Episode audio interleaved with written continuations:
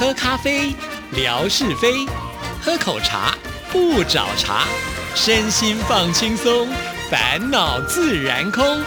央广即时通，互动更畅通。亲爱的听众朋友，大家好，欢迎收听今天的央广即时通，我是谭志毅。今天是八月六号啊，那我们节目其实广播版的首播时间是比较晚的，是晚上的十一点四十分。不过呢，我们的热心听众朋友强总呢，非常的认真啊，早上呢最早的那一档的呃网络的广播版呢，他就会把它录下来啊，很快的就会发在各个群组当中。因此呢，我知道很多人在早上的时候就已经听了我们央广即时通的节。节目啊，那为什么要特别把这段拿出来讲？也就是因为呢，在我们今天央广即时通有一个非常特别呃慎重的事情，就是在今天的中午的十二点二十分到十三点呢，我们第一次采用视讯会议的方式来开一个空中听友会啊。其实这个听友会，我们之前很早很早就有了一些想法哈。那我们上个礼拜呢，就决定要付出行动，把它落实下来。所以呢。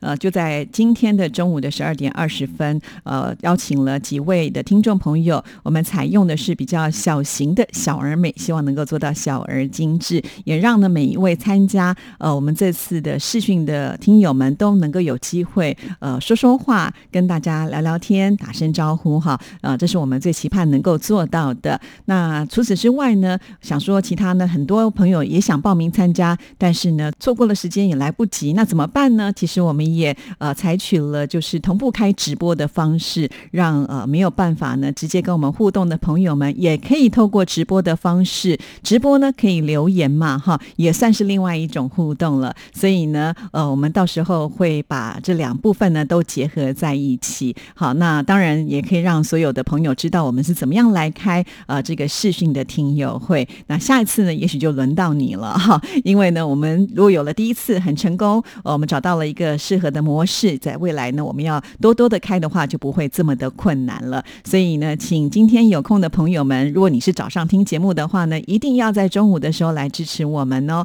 也是展现我们央广即时通大团结的时刻啊。但是如果呢，你听节目的时间比较晚，错过了中午的时间，呃，你不知道有这个讯息，有这个活动，那也没有关系哈。呃，因为呢，这个一直播的内容呢，会一直在志毅的微博上，你就可以回去看这个回放，也是可以。的不过呢，看回放总是觉得好像呢没有办法那么的及时跟大家互动，就有点可惜了。因此，我要提醒所有的听众朋友啊，最好还是每天呃按时的收听我们央广即时通的节目，因为我知道有些人工作忙，会习惯性的可能呢打包一个礼拜哈，趁假日时候再来收听。那这样子可能就会错过一些时效性的问题了。假设呢你真的没有办法，就是每天呃来按时收听央广即时通的话，也没有关系，至少呢你一定要滑滑志毅的微博啊。滑微博的时间就很快啦，你至少可以马上知道有什么样的讯息。因为呢，除了在广播里面，我会跟听众朋友说，在知意的微博呢，也都会呢成为我们大家互相互动的一个辅助工具。呃，对大家来讲呢是很重要的。比方说，我们有办什么活动啦，我们有送什么样的奖品啦，在那里呢就可以图文并茂的来呈现了哈。所以呢，先提醒所有的听众朋友，一定要多多的关注我们央广即时通哦。好，在今天的节目里呢，当然也是呢要。要来念出这次参加我们央广即时通的年度活动的呃参加的内容啊。不过在这之前呢，我们先来听一段景斌先生为我们带来的生活美学之万事万物的由来。明天。八月七号，农历呢就是六月十八号，刚好呢就是立秋。哇，这时间过得真的很快。我们怎么觉得夏天好像呢还没过多久哈？因为天气还很热，没想到就要进入到立秋了耶哈。那虽然立秋是明天哈，那为什么不在明天播呢？因为明天星期五是文哥的时间呐。那二十分钟就交给他好好的尽情去发挥，所以呢我们就挪到前一天，先来为听众朋友呢呃做介绍。那我们现在就把时间交给。给景斌先生来听听立秋的由来。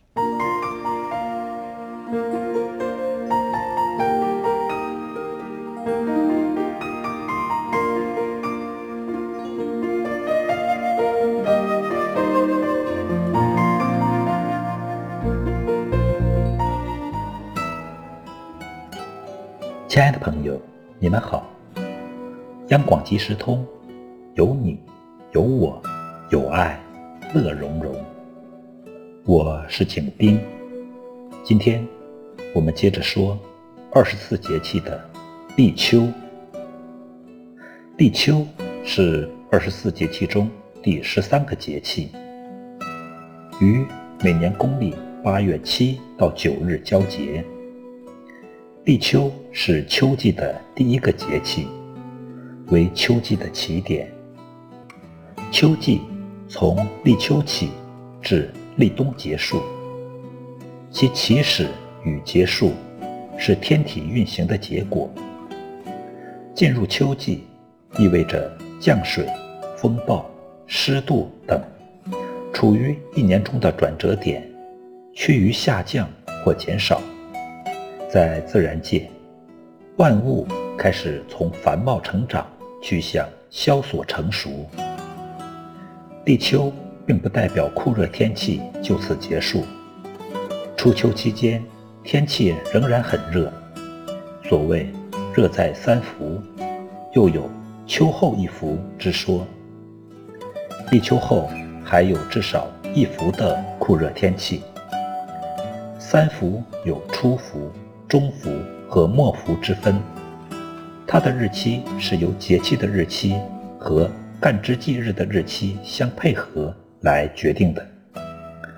按照三伏的推算方法，立秋这天往往还处在中伏期间，也就是说，酷暑并没有过完，真正凉爽一般要到白露节气之后。酷热与凉爽的分水岭。并不是在立秋节气。秋季是暑热与凉寒交替的季节。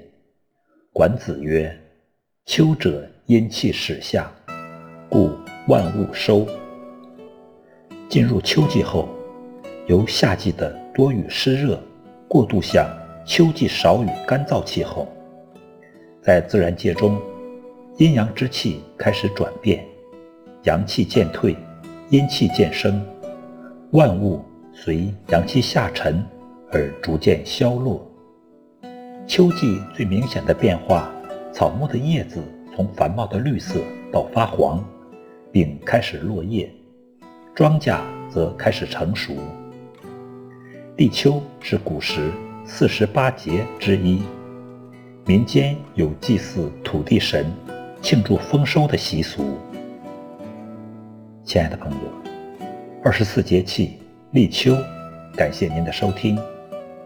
支持谈之意，心情更美丽。再见。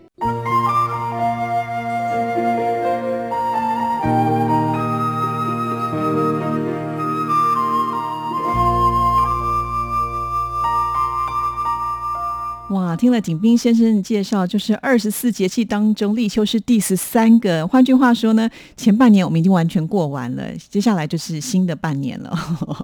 二零二零年已经进入到后半年的阶段了，所以我们应该要好好的把握每一天哦。好，那接下来的时间，我们就要来看看来参加我们这次央广即时通年度活动的这些内容啊。那我们现在要来看的是山东的听众朋友德明所写来的。我第一次呢收听到央广的节目是在三年前吧，犀利的点评和丰富的节目内容，很快的就吸引我了。我最喜欢听的节目就是台湾 New 一下、两岸 ING，还有央广即时通。收听央广最大的收获就是让我学会了独立思考和深度思考，促使我不断进步。谢谢央广。德明参加我们的这个内容呢，虽然写的并不多啊，但是呢，就感觉非常的简洁有力啊，呃，都有把重点提到了。什么时候开始听的？最喜欢听什么节目？然后呢，有什么样的收获？真的是太棒了！谢谢你喜欢我们的节目，希望能够继续的多多支持。有空的话，也可以来微博跟我们互动哦。或者你已经在跟我们互动了，只是呢，这里没有写下你微博的名字啦。哈，好，那我们再来看下一位呢，是来自于湖北的听众朋友张将啊。我从二零零二年的三月份开始收。收听央广的短波频率节目，在大陆网络没有普及、信息封锁的年代里，收听央广是我业余的爱好。最吸引我的就是主持人的节目播音方式新颖，声音甜美可亲，是我从来没有遇到过的。可以从央广的时政新闻类节目当中了解到大陆所不了解的新闻。哇，这一看呢，也是觉得我们的非常忠实的听众朋友啊，二零零二年到现在也有十八个年头喽，呃，而且呢，还是用这个短波的频率来收听节目的，所以透过这次的活动，我们真的才发现，原来还是有很多的朋友是透过短波收音机来听节目的哦，非常的谢谢张将。那我们再来看的下一位是来自于蒙古的听众朋友郭磊，现在的信息几何数的增长，在台湾地区对大陆的网络电台和电视台本来就比较。较少，现在的环境更是如此。央广是台湾地区对大陆播出的一个最优平台。我喜欢柜台的广播连载、广播剧、历史和人文类的栏目，这些栏目可以给人更多的知识和技能，确实不错。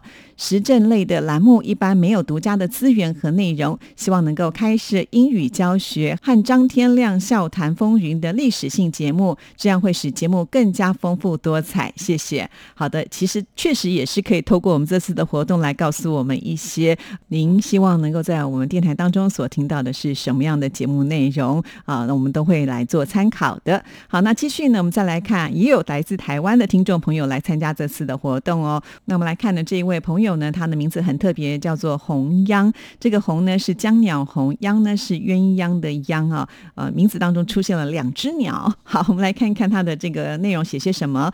我是在一个机缘下收听到央广的节目，其实要我说。喜欢的广播节目都蛮喜欢的，我是喜欢听透视两岸，让我了解到对岸的风俗民情，也喜欢一周新闻摘要、国际新闻摘要，了解到世界各地所发生的事情。听众信箱了解到听众与节目的互动关系，多元的台湾让我了解到每个地方不同的文化风俗民情。最大的收获就是从节目当中获取新的知识。确实啊，我觉得听广播的确会带给我们很多的新知。像志毅平常呢，就是在开车的时候也都是听广播。以前我都会听音乐啊，但是后来我就觉得听广播实在带给我们太多的一些讯息的提供了，所以我就改听广播哈。那有的时候呢，我听别人的广播电台的时候呢，就会发现哎，还不如听我们央广自己的一些呃优质的节目。后来呢，我就使用这个 podcast，然后呢，再把我的手机接蓝牙哈，所以呢，就可以透过我的。呃，这个车上的音响呢，放出我们央广的节目，其实我觉得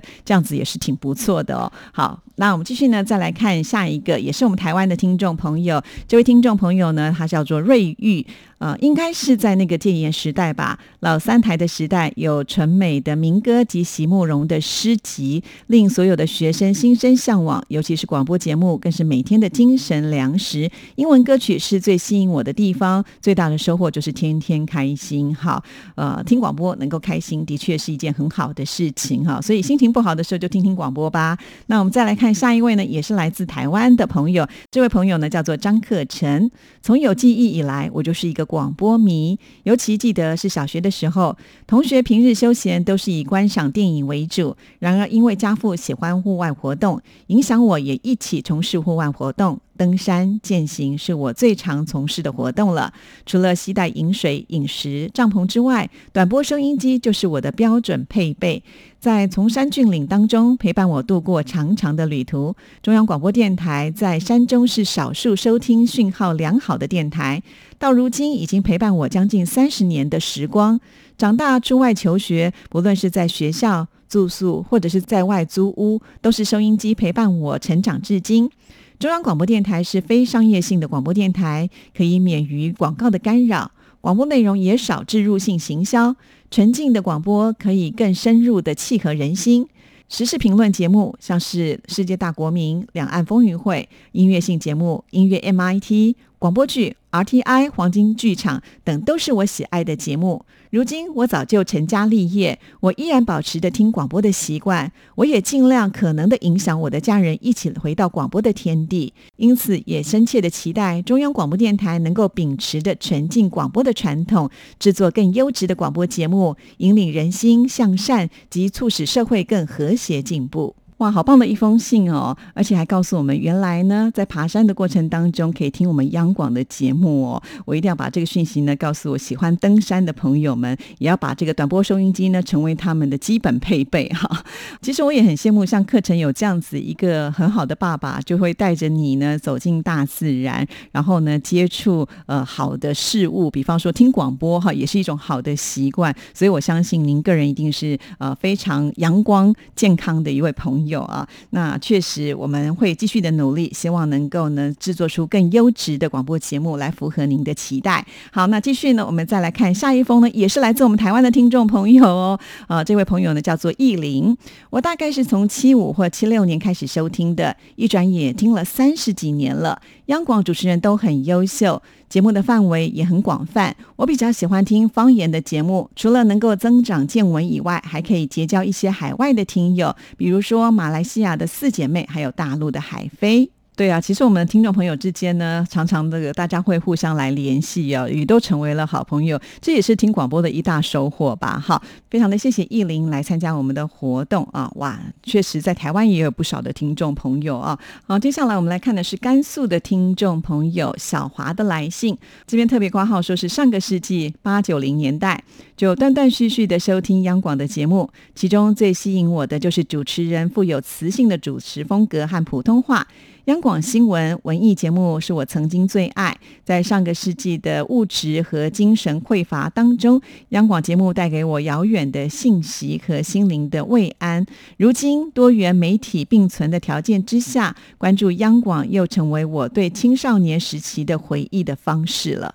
这应该呢也说出了很多我们现在收音机旁听众朋友的心声呢。确实，好多听众朋友呢，呃，都是从年纪很小的时候开始听广播啊，一听时间就这样过去了。所以，当我们当时在听广播的时候，可能没有觉得广播会对自己的影响很大，反倒是时间过去之后，回头再来看呢，就会特别的珍惜当年呢收听广播的那一个纯真年代。哈，真的是很有意思。这也就是为什么志毅在做音乐 MIT。节目的时候有一个单元就叫做音乐记事本，播放出十几年前或者是二十几年前的歌曲，哇，大受欢迎啊！确实，透过歌曲呢，也能够呢带大家又回到了当年美好时光的那一段记忆，很有意思的。好，那我们继续呢，再来看下一位参加者的内容，这是来自于四川的听众朋友魏江。